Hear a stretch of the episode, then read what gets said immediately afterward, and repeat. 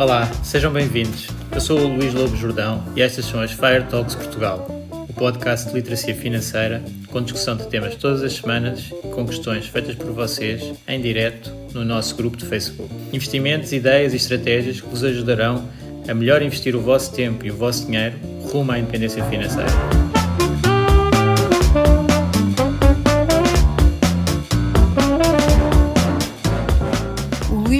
Jordão trabalha nos mercados financeiros há mais de 20 anos. É um analista financeiro certificado pelo CFA Institute, criou o maior fundo português de ações e é atualmente responsável pelos produtos Stoic na SGF. Todas as opiniões expressas pelo Luís e eventuais convidados são exclusivamente suas e não refletem a opinião da SGF ou do CFA Institute. São ideias à data de gravação e estão sujeitas a alterações. Todos os investimentos envolvem riscos. Este podcast tem um intuito meramente informativo e não deve ser tomado como base para decisões de investimento.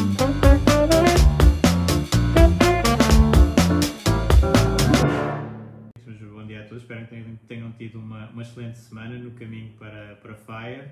Cá estamos nós de novo no, nos nossos lives de, de sábado ao meio-dia no grupo Fire Talks Portugal para, para falar aqui de temas de financeiros, tanto da parte de poupança como de investimento. Estou a conseguir ver aqui o Jorge, bom dia. Portanto, uh, seguirem o local de entrada no Facebook onde o Jorge conseguiu colocar este bom dia é onde eu consigo ver os vossos comentários. Pronto, ficam a saber. Um, e, e, hoje temos um tema que, que é bastante interessante. Uh, eu gostei bastante de estar a, a, voltar a investigar aqui algumas áreas, que isto tem sempre, eu acabo por preparar uh, estas lives e, e, aprender mais um pouco sobre, sobre os assuntos que são falados. Isto ajuda bastante. Espero que também vos ajude. Um, e e então a, a, pergunta que, que eu coloquei no, no grupo durante esta semana, que teve o quiz, era um, se eu tenho um crédito de habitação com uma TAEG de 2% e ao mesmo tempo tenho algum capital poupado uh, que podia amortizar parte do crédito, uh, devo fazê-lo ou não? Portanto, devo amortizar o crédito ou investir esse capital uh, nos mercados financeiros ou noutros ativos. Uh, esta pergunta uh, teve muitas, muitas respostas, portanto 93%, 93 dos votos, 93 votos as pessoas investiam, portanto com, com esta barreira dos 2% da EAG. 27 votos amortizavam o empréstimo, aqui estava a falar em parte do empréstimo, portanto assim para, para ser mais dúbio. Uh, não é a totalidade, portanto a pessoa ia ficar na mesma com algum empréstimo, uh, com uma prestação. E o Vitor até colocou uma opção uh, que, que, faz todo sentido, que é depende do perfil do investidor. E também teve 10 votos nessa opção. E, e, realmente aqui é a grande, a grande hum, grande conclusão que vamos ter, e posso já, já estão provavelmente à espera disso, é que depende claramente do perfil do investidor.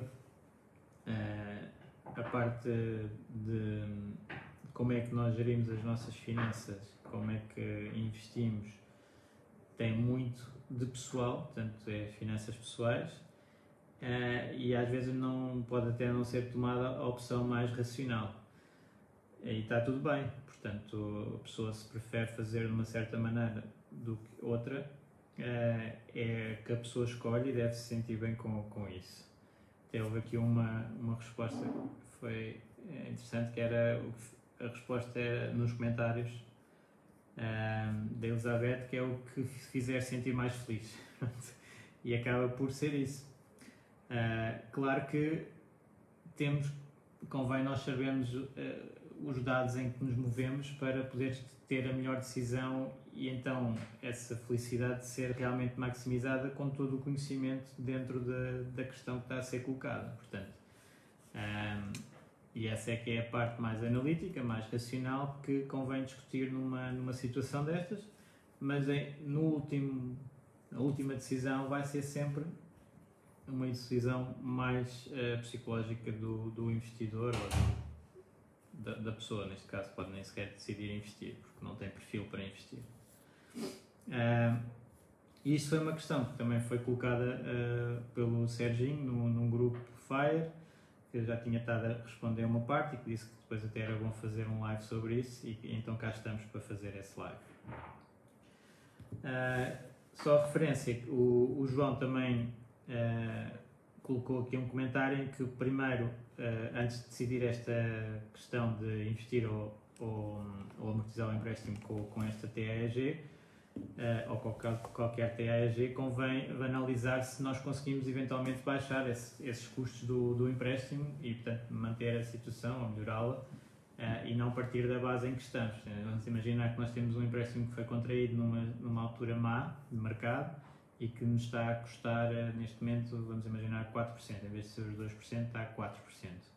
Nós, neste momento, no mercado, trocando o crédito com outra entidade financeira renegociando, provavelmente conseguimos baixar para este nível de 2, 2,5, uma situação desse género, que já vamos mais ao detalhe, mas um, e portanto devíamos comparar com esse novo valor. Portanto, nós aí conseguimos otimizar, portanto, conseguimos baixar o custo do empréstimo logo inicialmente para um valor mais suportável e depois vamos avaliar então se devemos ter um, amortizar ou não. Portanto, não vou considerar que tenho um empréstimo de 4, 5% e se vou amortizar ou não, sem considerar que podia baixar esse custo desse empréstimo para 2% uh, antes. Uh, e portanto, com essa, essa ideia preliminar, portanto, agora vamos assumir que já temos um, um empréstimo que está a custar 2% da EAG. E aqui uh, começava por falar da TEG em si, portanto, a taxa anual efetiva global. Uh, houve muitos anos que os bancos e a publicidade era no, no, no spread, portanto, a focar no spread, e o que é que aconteceu?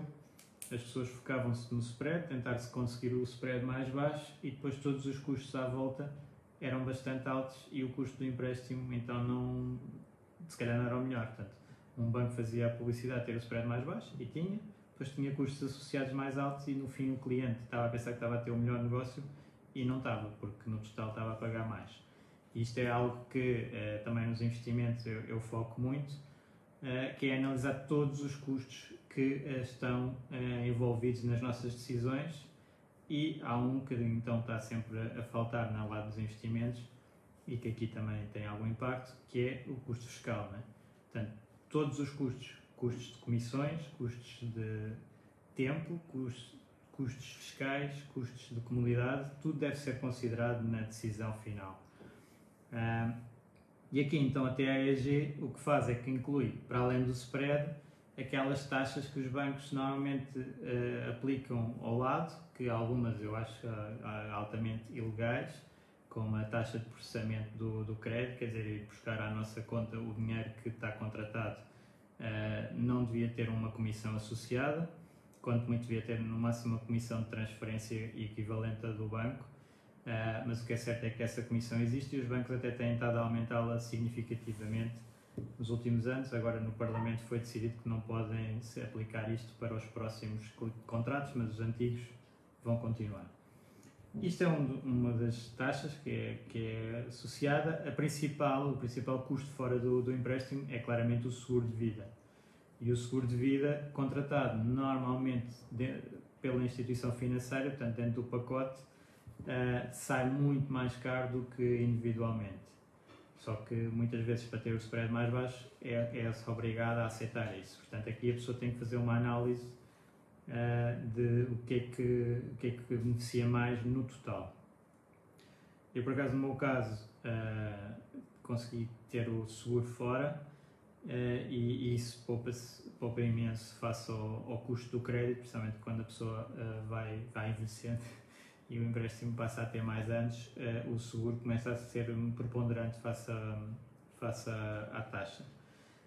e, e então, o que eu queria também alertar aqui é quando nós vemos no nosso extrato o banco manda a TAEG e nós podemos analisar, portanto, teria aqui 2% da TAEG estes 2% do custo do meu empréstimo só seria válido se eu tivesse todos os custos dentro do próprio banco. Se eu tiver custos à parte, então eu tenho que somar esses custos para ter a TAEG real, a minha real. O banco não vai fazer isso.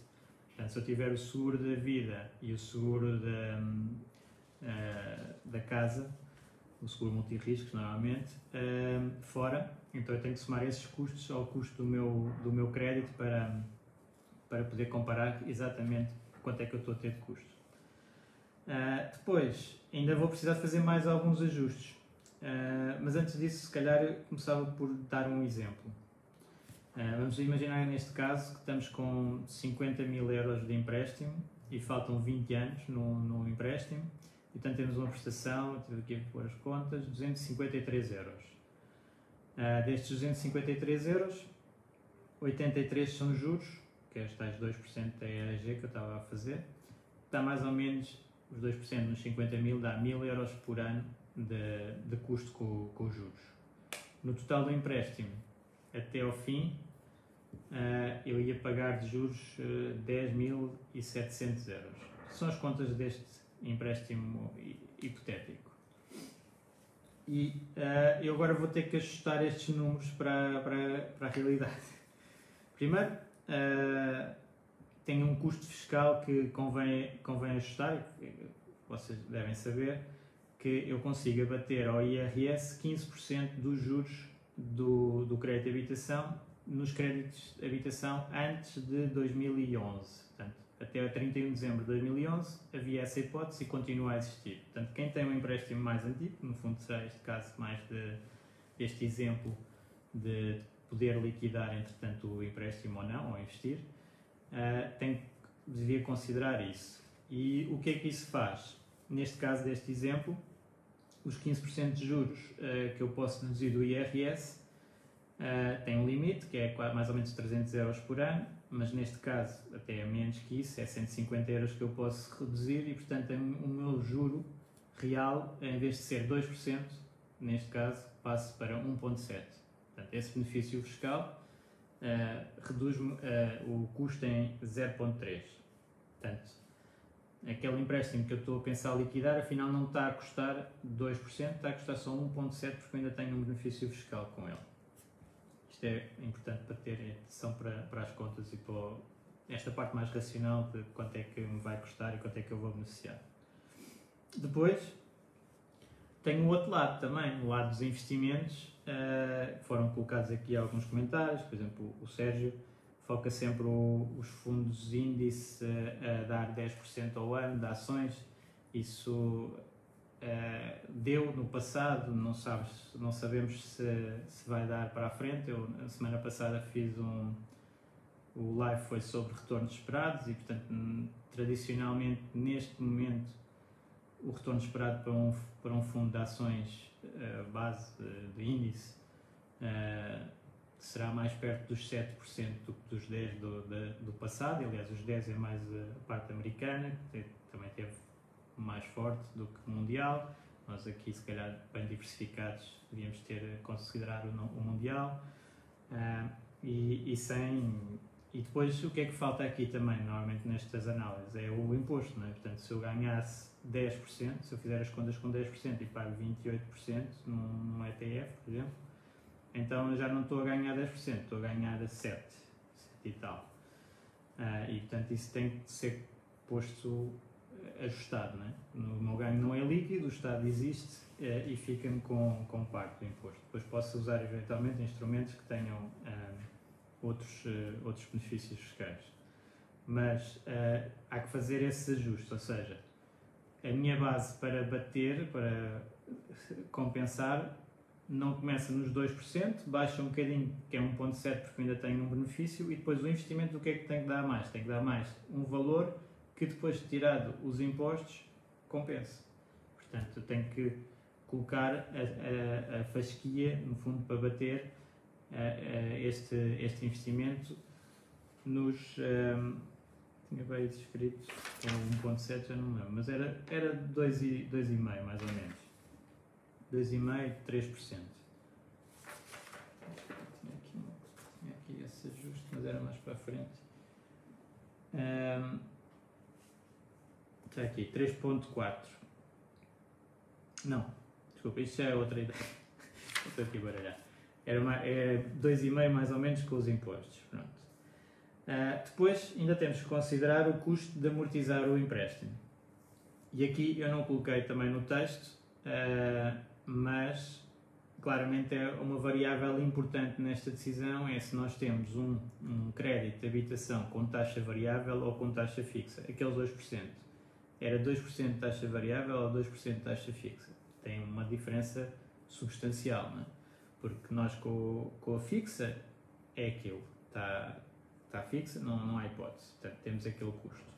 Já encontrei, os 2% com os impostos era 2,78, portanto se for 1,7 é um pouco menos de 2,5 para, para ultrapassar. E agora, se a taxa for fixa, eu tenho os dados todos. A taxa variável eu também tenho aqui algum risco, não é? Portanto, no empréstimo, uh, tenho risco do lado de investimento, mas também tenho risco do lado de empréstimo eu manter o empréstimo uh, pode-me fazer eh, ficar a prestação bastante mais cara se, entretanto, as taxas de juros uh, voltarem a subir, ou, por alternativa, posso ficar com o empréstimo mais baixo se as taxas de juros mantiverem, por exemplo, neste nível e, entretanto, a concorrência entre os bancos aumente, que faça com que os spreads continuem a baixar e eu possa renegociar para um spread mais baixo. Portanto, há aqui essas duas vertentes. Uh, isso é o que tem acontecido nos últimos tempos, portanto, quem, quem liquidou empréstimos no passado perdeu esse benefício das taxas de juros baixarem e da competição entre os bancos aumentar e os spreads reduzirem. Um, e tanto temos que considerar aqui há risco dos dois lados. Claro que é um risco um bocadinho diferente na parte do crédito, mesmo que seja taxa variável, do que da parte dos investimentos. Digamos, o nível de risco também não é muito diferente. Portanto, um, mas temos que ajustar. E se nós estivermos então a pensar amortizar, se nós amortizarmos com uh, uma taxa variável, um crédito de habitação de taxa variável, o custo, vamos ter uma comissão máxima cobrada pelo banco de 0,5%. Isto é máximo, não é? Portanto, não, se num contrato não tiver previsto nada, é nada. Portanto, também tem atenção a isso. Com a negociação com o banco, o banco pode tentar cobrar uma coisa que se calhar às tantas não está no contrato, porque é o máximo. O máximo é meio por cento na taxa variável.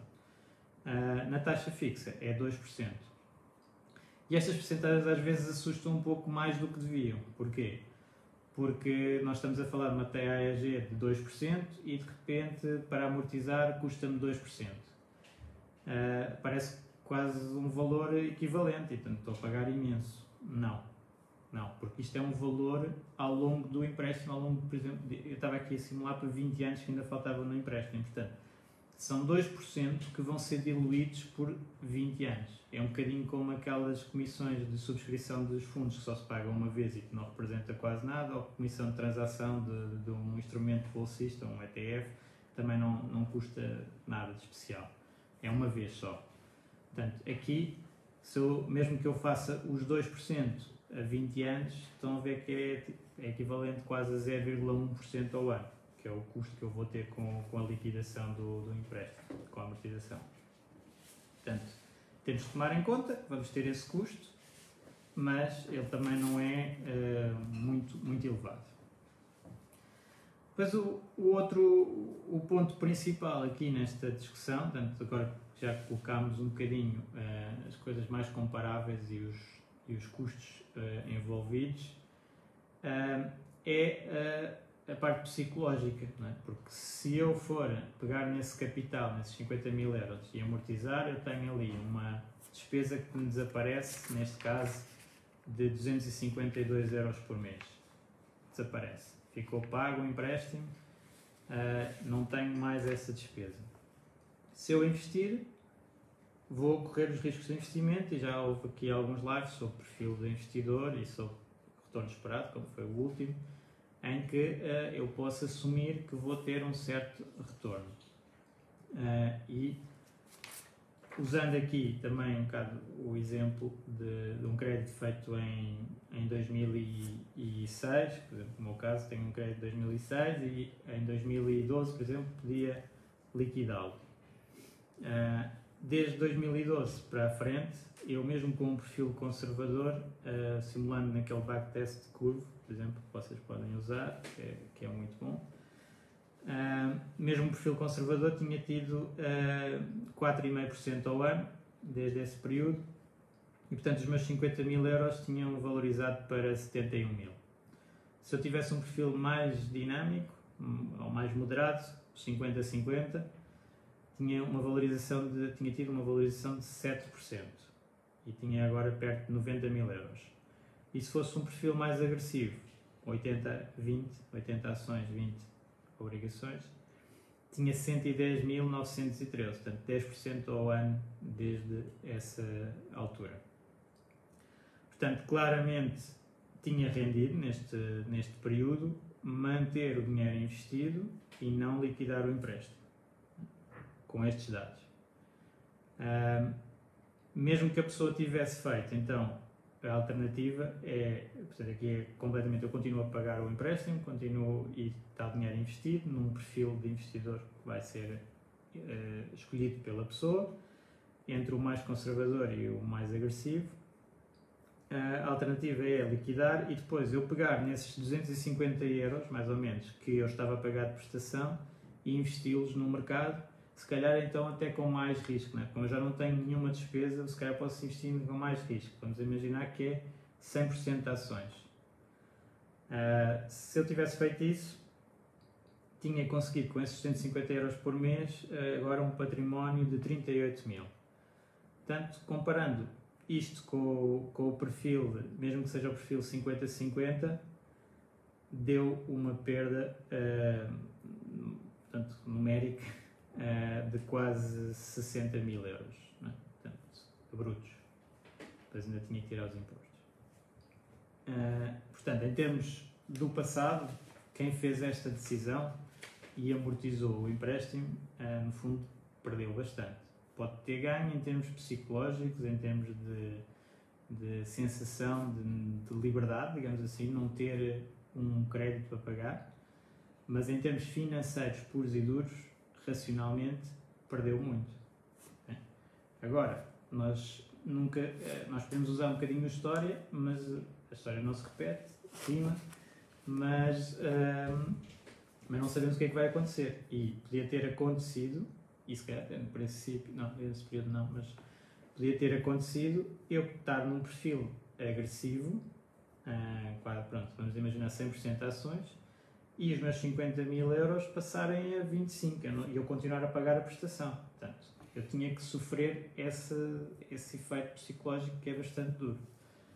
Um, o, que é que, o que é que nós podemos fazer aqui de ajustes para a decisão? Não, também não, a decisão não tem que ser tão binária, não, é? não tem que decidir pagar tudo, investir tudo ou não pagar nada uh, e, e, investir tudo. Não é? Portanto, pagar tudo e ficar a zero e, e, não, e não, não tem que ser binário. Uh, uns ajustes para esta parte mais psicológica que, que convém ter atenção é uh, qual é que é este, este crédito de habitação, qual é que é a percentagem que nos está a tirar do rendimento mensal, que uh, vocês devem saber que a taxa de esforço, que é o conceito de taxa de esforço, neste momento para pedir um crédito de habitação, o limite é 35%.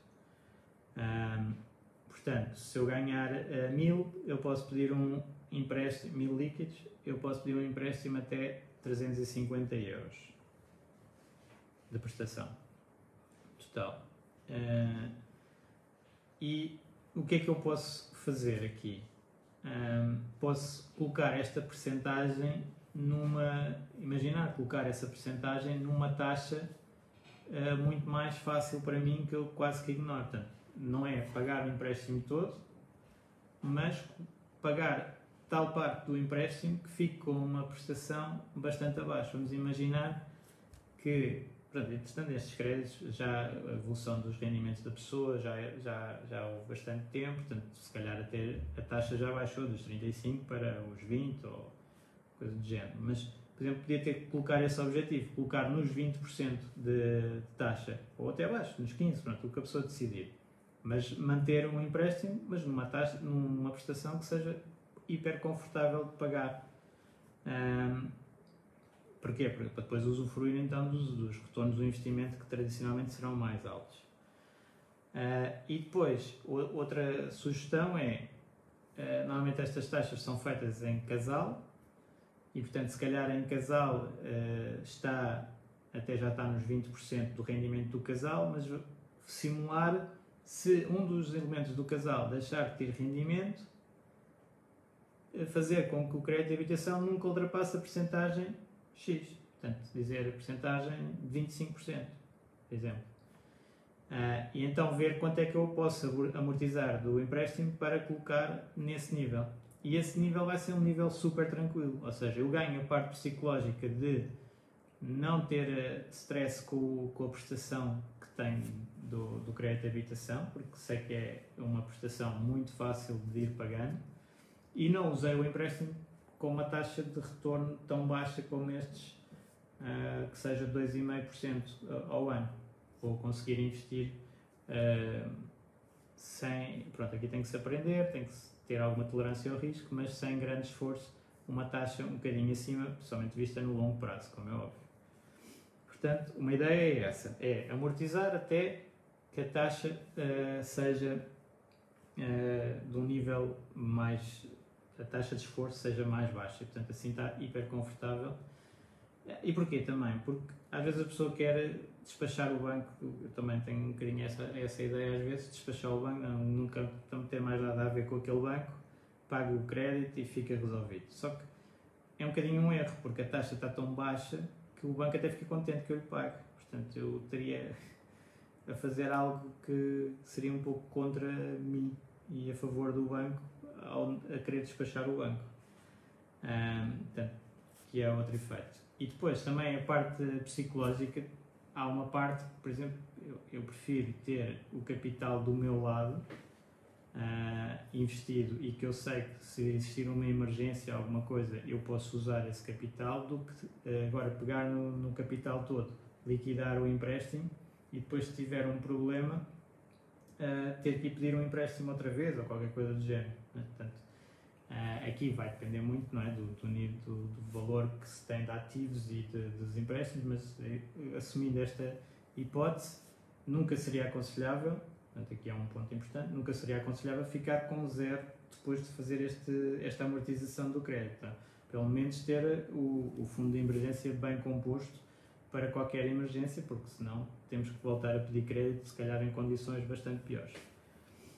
Ah, depois, um, uma ideia que eu queria deixar aqui também é que nesta ótica de uh, manter o, o crédito, no fundo já viram que é um bocadinho mais a minha tendência numa situação destas, uh, podemos também uh, usar os outros benefícios que existem nesta área. Portanto, eu já falei há pouco do, da dedução no IRS dos juros, há, há, pessoas que conseguem usar e, podem manter assim esse benefício fiscal. E depois há o, o benefício dos PPRs para pagar crédito de habitação, para pagar prestações do crédito de habitação. Uh, e esse benefício é hiper interessante, somente nestas métricas que nós estamos a olhar aqui, estas taxas de juro. Porque se eu estou com uma TAEG que seja de, de 2%, uh, ah, e quando eu entrego, uh, quando eu contribuo para um PPR, recebo 20% em dedução à coleta, portanto aqui parte-se do princípio que eu consigo ir buscar, eu pago IRS e consigo ir buscar a dedução à coleta, tem que se sempre isso. E então recebo 20% com, com alguns limites, portanto não, não dá para fazer montantes muito altos, mas ainda dá para fazer para menos de 35 anos 2 mil euros num PPR que eu recebo 400 euros, portanto 20% logo à cabeça. Uh, passado 5 anos eu posso pagar a prestação do meu crédito de habitação com o PPR. Portanto, eu no fundo estou a investir, estou a colocar no PPR, recebo logo 20%, o que nesses 5 anos representa 4% sem risco ao ano, mais ou menos, não, não é compound, mas uh, eh, 4% por cada ano. Portanto, 4% sem risco, neste caso é completamente sem risco, é comparável quase com os outros 2% que têm o risco da taxa variável, mas se for fixo então não tem risco. Uh, e vou buscar esse dinheiro passado 5 anos, pago a prestação do crédito e posso colocar, continuar a colocar no, no PPR e buscar outra vez esse benefício. Portanto, faço aqui um, um rolling de benefício fiscal em que vou buscar 4% ao ano sem, sem risco e depois está investido uh, e, ter, e terá os retornos de acordo com o perfil do, do investidor, com, com, o PPR que escolher para ter o, o seu investimento. Portanto, aqui acaba por ser bastante benéfico ter um crédito de habitação porque me permite uh, usar este, este benefício e ganhar uh, sem risco os tais 4%. Tendo, uh, pagando IRS e, e, tendo espaço nas deduções à coleta para ter esse benefício, como é óbvio. Um, portanto, outro ponto que, que ia falar é então nesta parte de taxa fixa e taxa variável e uh, e pagar, amortizar o crédito e, e investir, uh, nós devemos analisar o que é que nos pode correr mal com, com cada uma das decisões para ver se depois suportamos essa, esse, esse lado negativo. Não é? Porque nós estivemos a trabalhar-se com médias, a relação parece completamente óbvia. Não é? Portanto, é, é um bocadinho como o Sérgio estava a pôr. Se eu invisto a ganhar em média 10%, uh, e custa, isto custa-me 2, então matematicamente não, não há hipótese. Só que, no fundo, nos mercados financeiros a média interessa bastante pouco. Uh, Tem-se tendência a dar muita valorização à média, mas o ciclo, o, a média varia imenso de década para década. Eu tive uma década em que as ações deram negativo e tenho uma década agora em que as ações dão 13%, portanto é completamente diferente.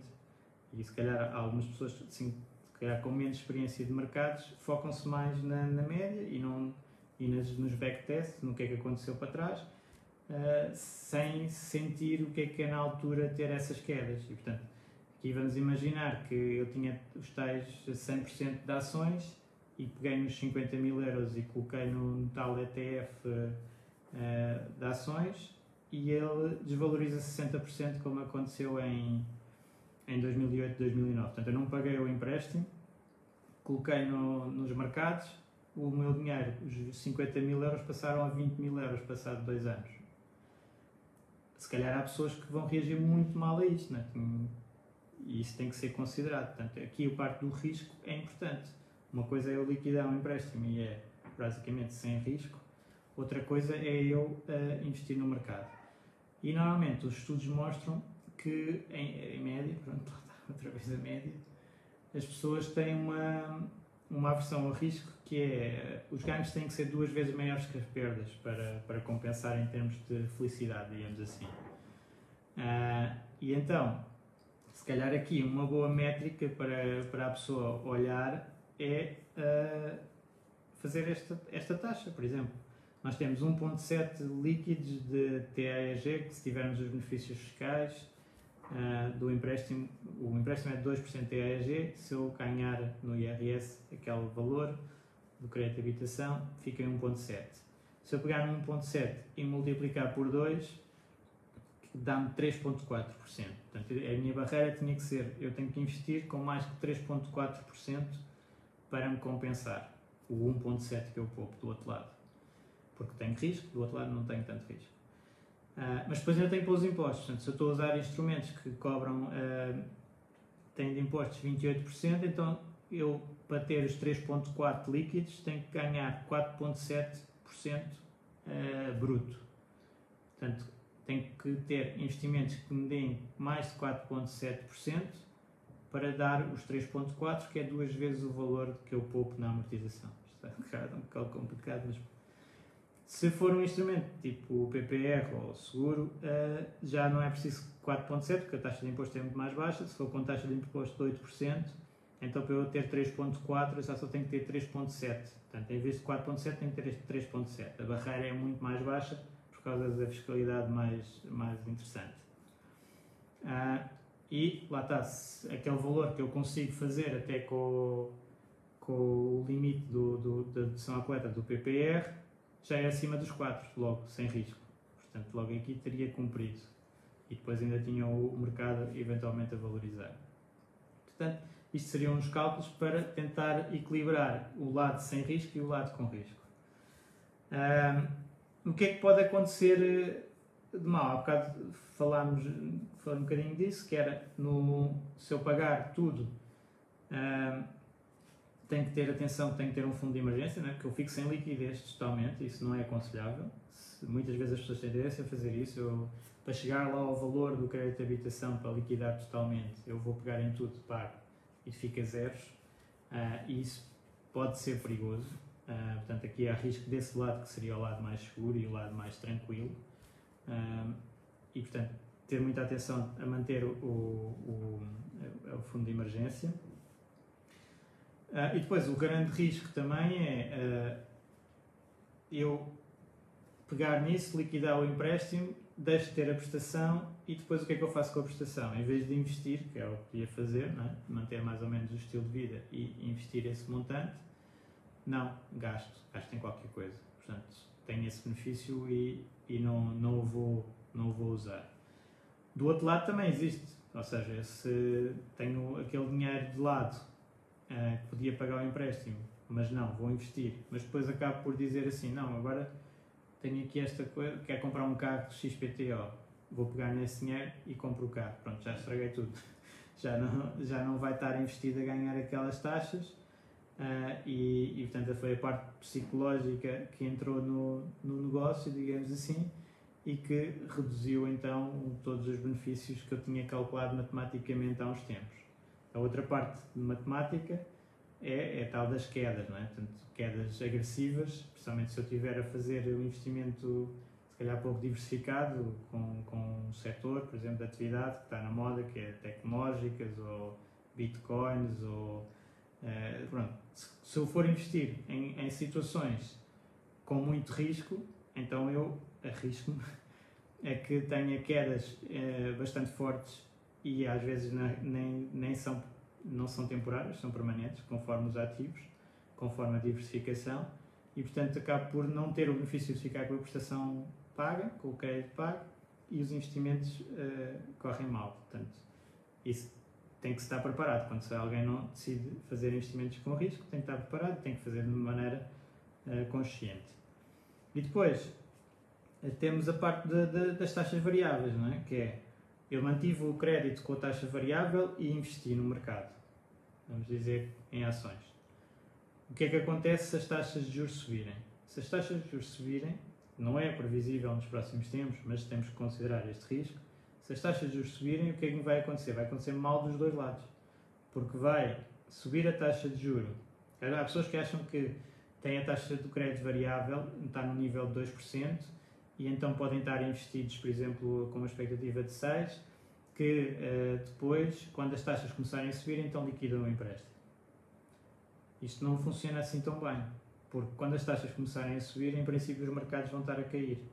E portanto não, não temos aquele tempo de ah, isto agora subiu e eu agora vou pegar nesse capital e liquidar, não é? O capital, entretanto, vai estar a cair, depois vamos estar naquela posição de ah, isto antes valia 50 mil, agora vale 45 mil, vou pagar ou não vou pagar? Portanto, começa a criar dúvidas. Portanto, tem que ter em atenção isto. Se as taxas de juros uh, subirem, tem tendência o mercado dos ativos financeiros em geral descer. Portanto, o preço das casas, o preço das ações tem estado a valorizar muito nos últimos anos, porque as taxas de juros têm estado a descer nos últimos anos. Isto está ligado. Depois houve uma pergunta do, do Mateus até uh, sobre pedir empréstimo para investir. Portanto, aqui é, uh, no fundo, dentro da racionalidade está completamente enquadrado e aqui é uma parte mais psicológica da pessoa ainda pedir dinheiro emprestado para investir. Em teoria, se conseguir pedir dinheiro emprestado com uma taxa muito baixa e conseguir investir a uma taxa mais alta, fazendo esta proporção até das duas vezes que eu, que eu referi anteriormente, faz sentido. Agora, depende muito do perfil. Eu, por exemplo, não gosto nada de recorrer a crédito para, para investir. É, é um bocadinho. Uh, não gosto de ter dívidas, pronto. Uh, há quem não se importe nada. E, portanto, eu tenho um, um misto com o crédito de habitação. Não vou pagar com uma taxa tão baixa, mas também não vou pedir dinheiro emprestado para, para investir com, com risco, a não ser que seja algo muito controlado, portanto, algo muito específico. Portanto, digamos, não sou fã. uh, mas uh, racionalmente sim, faz sentido pedir algum dinheiro emprestado para investir, uma taxa muito, uma taxa não, loan to value, ou seja, não pedir, não alavancar muito, mas um bocadinho só, uh, e tentar é fazer com uma taxa fixa, ou seja, não, não ficar dependente daquele efeito que eu disse há pouco, da taxa variável começa a subir e eu um, ehm, começo a perder nos investimentos e a perder na taxa, no, no, no crédito dos dois lados. Portanto, se for com taxa fixa, como é óbvio, vai ser um bocadinho mais alta do que a taxa variável atualmente, mas também não é uma diferença que, seja significativa e acho que nunca, nunca existiram taxas fixas tão baixas como agora. Portanto, eh, esta barreira para o investimento é, é bastante simpática. Agora, como nós fazemos investimentos, podemos ter positivo e podemos ter negativo, não é? E não é uh, normal ter um resultado negativo nos investimentos, como por exemplo quem fez investimentos em ações no início da década de 2000 uh, eh, teve negativo até ao final da década, portanto 10 anos é negativo e só de 2010 para a frente é que, é que está positivo. Uh, ver as perguntas e já agora não, não sei se consigo pôr aí likes.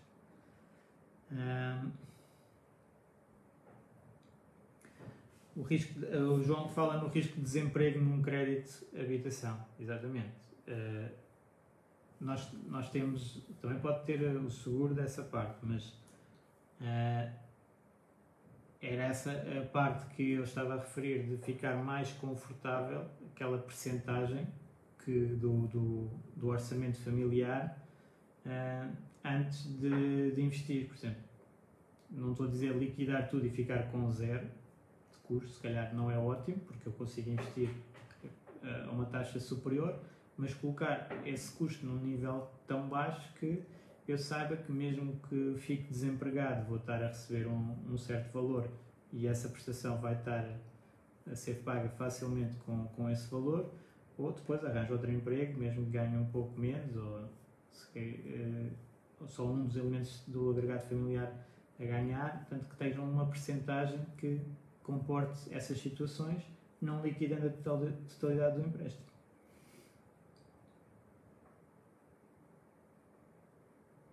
Uh, sim, o risco de desemprego sobe, sobe bastante a partir dos 50 e também depois há as pré-reformas que também depois é, incluem isso e às vezes pode-se conseguir então fazer. Portanto, se nós tivermos a percentagem do, dos custos de, um, totais do, do, orçamento familiar baixar bastante para que a prestação seja um nível uh, muito reduzido, a partida comporta, todos, comporta bastante destes riscos.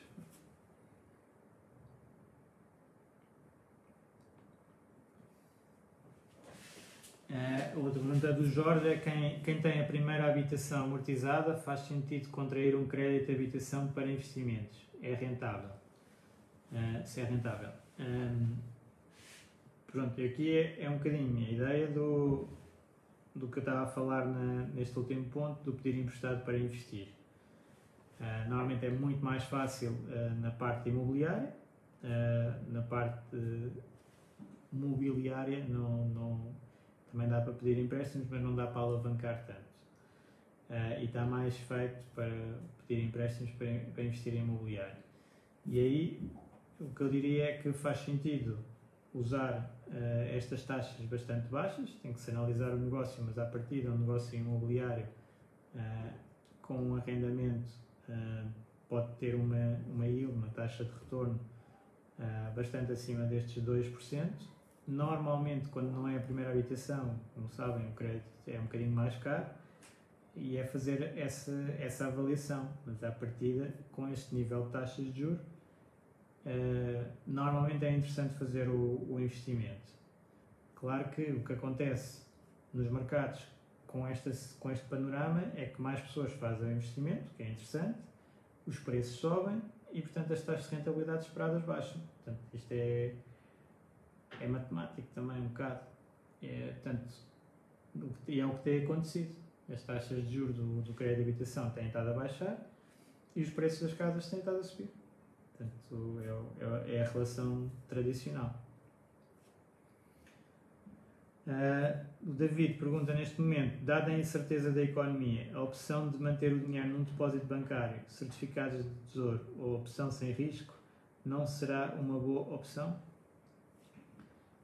É uma opção uh, muito conservadora, que neste momento, uh, eu diria, até nestas partes, separava um bocadinho, que é depósito bancário, está tradicionalmente a 0%. Uh, Pode-se conseguir algumas taxas promocionais durante algum tempo que possam ser mais interessantes, mas o standard é zero. E aí não interessa muito, mesmo na parte sem risco. Mas é onde os portugueses têm, por inércia, é onde, estão mais, mais, onde, é onde está mais dinheiro aplicado.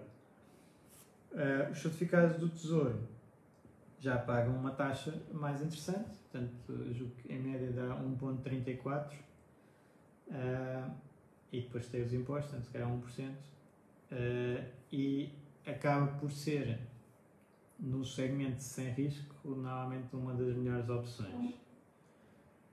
Aqui a incerteza da economia, uh, isso é, existe sempre. Pronto, eu não, nunca, eu estou nos mercados financeiros há 20 anos e todos os anos a economia está incerta. Depois para trás é muito fácil de olhar e dizer isto era fácil, nesta altura os mercados subiram isto, fizeram aquilo e o, a atuação do Banco Central foi assado e os governos isto e aquilo. Uh, na altura, no, todos os anos, normalmente faço no. Até é, é um bocadinho ridículo, mas no princípio do ano há sempre estas previsões do que é que vai acontecer para o ano seguinte, falham sempre não, não é possível, não é? Porque não, ninguém é bruxo e há um monte de variáveis que, que, as pessoas não controlam, mas todos os anos se faz previsões para, para os mercados e todos os anos se acha que o futuro é bastante incerto. Portanto, um, e isto é o que nós tentamos fazer é gerir prémios de risco e probabilidades. Pronto. Tradicionalmente, os mercados acionistas, por exemplo, têm um certo prémio de risco, que é recebe-se uma, uma porcentagem acima dos ativos sem risco. Os ativos sem risco são obrigações ou, ou os depósitos. Tradicionalmente, olhando para trás, essa taxa tem andado entre os 5, 6, 7%. Portanto, essa taxa é aplicada acima da inflação. Normalmente, também uh, conseguimos ter alguma ideia do, do nível atual da inflação e o que é que se espera, se espera para a frente sem grandes certezas também, mas é mais estável. E, e neste momento a inflação é, é, perto de zero. Se os bancos centrais conseguirem animar um bocadinho em termos de inflação, se calhar 2% é o, é o objetivo. Né? Portanto, se eu colocar isso para ações acima da inflação, se eu considerar agora 1% de inflação, 6% de prémio de risco, espero ter 7% de, de ações. E trabalhamos um bocadinho com isto, depois com um equilíbrio de acordo com o perfil uh, em que umas pessoas vão ter mais de ações, outras menos, uh, e o mix vai dar 4, 5, 6, 7% de retorno. Uh, e é preciso é aguentar o, para o longo prazo, não é? Porque isto é uma média, é aquela questão da média. E, eu, e dentro da média, quando nós temos um, uma estratégia, por exemplo, que dá 5% em média, nós podemos contar com alturas em que esses 5% se tornam negativos mais ou menos 3 vezes. Portanto, 15% de queda para ter 5% de, de ganho médio.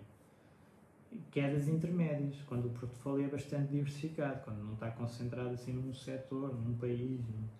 Pronto. Uh, e então, fazendo isto, otimizando os custos, otimizando os impostos, que também são um custo, uh, consegue-se é investir com alguma probabilidade de sucesso, mas é sempre probabilidades, nunca há certeza.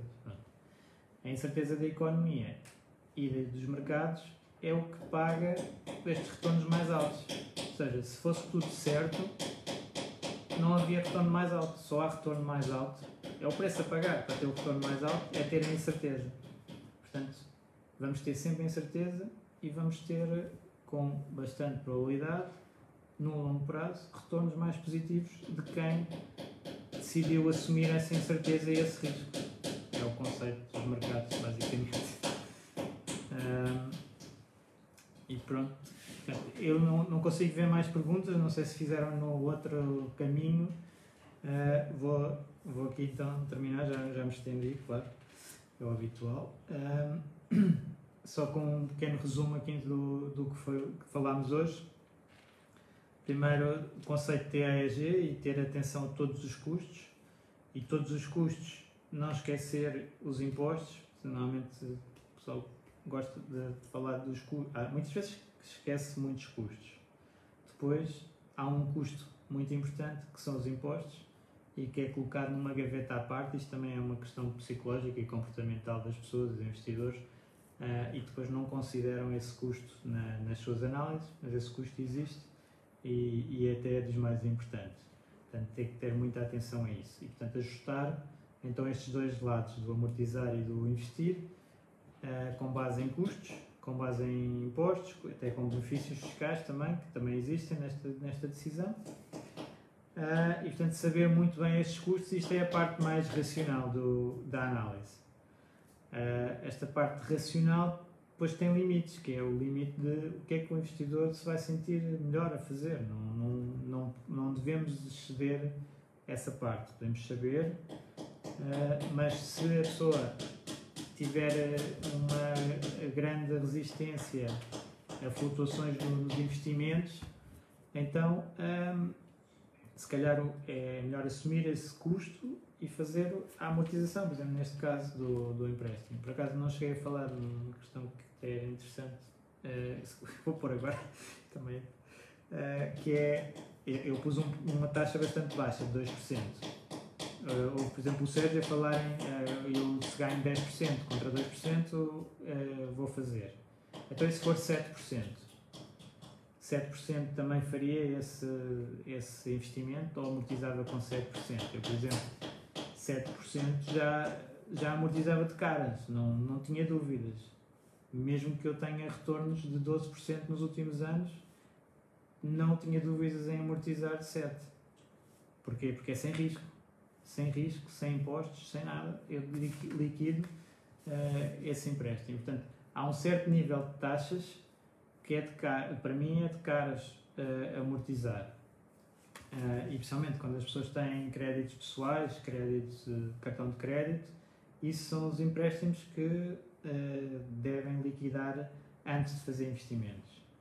Uh, normalmente o, o, ritmo é liquidar empréstimos caros, depois preparar as reformas e fazer os max-outs, portanto maximizar os benefícios fiscais de, desses instrumentos que o Estado põe à disposição e depois fazer outros investimentos por aí fora. Portanto, Agora, aquele primeiro do crédito uh, caro é logo de liquidar, mesmo que tenha tido retornos bastante altos no passado, até porque já sabemos que os resultados passados não garantem resultados futuros. Portanto, saber os custos e depois adequar ao nosso perfil de, de, investidor, uma decisão pessoal. Sinto se eu me sinto muito melhor. Isso até já cumpri os objetivos. Por exemplo, já fiquei independente financeiramente, agora liquidando este empréstimo e nem quero saber dos investimentos, então se calhar faz sentido, não é? se o meu objetivo era esse, uh, eu posso estar a deixar bastante dinheiro na mesa, digamos assim, não é? que se eu analisasse os números todos, como fiz há bocado, com os 50 mil, estava a deixar 60 mil na mesa nos próximos uh, eh, 15 anos, por não investir com um nível de risco médio, faça liquidar o empréstimo, mantendo-se o empréstimo nestas instituições, mas pode ser interessante porque já, já está resolvido, pronto e fico livre como um passarinho, não é? já não tenho nenhum uh, empréstimo para pagar e, e posso sentir muito melhor com isso. Eu sinto-me livre na mesma, tendo o capital e podendo liquidar a qualquer altura uh, com uma taxa baixa, mas isso depois depende de cada um. E isso é que é o, o importante aqui. É uma decisão uh, pessoal, ajustada ao caso concreto, que cada pessoa vai ter a sua, a sua decisão. Uh, e, e, pronto, era um bocadinho isto, dar-vos a ideia de as métricas aqui que, que estão envolvidas nesta decisão, tudo o que está associado, uh, para depois poderem fazer uma decisão melhor que vai ser pessoal. Espero que tenham gostado uh, e, e, espero que tenham uma excelente semana e falamos então na próxima e um excelente caminho para a FIRE para vocês todos.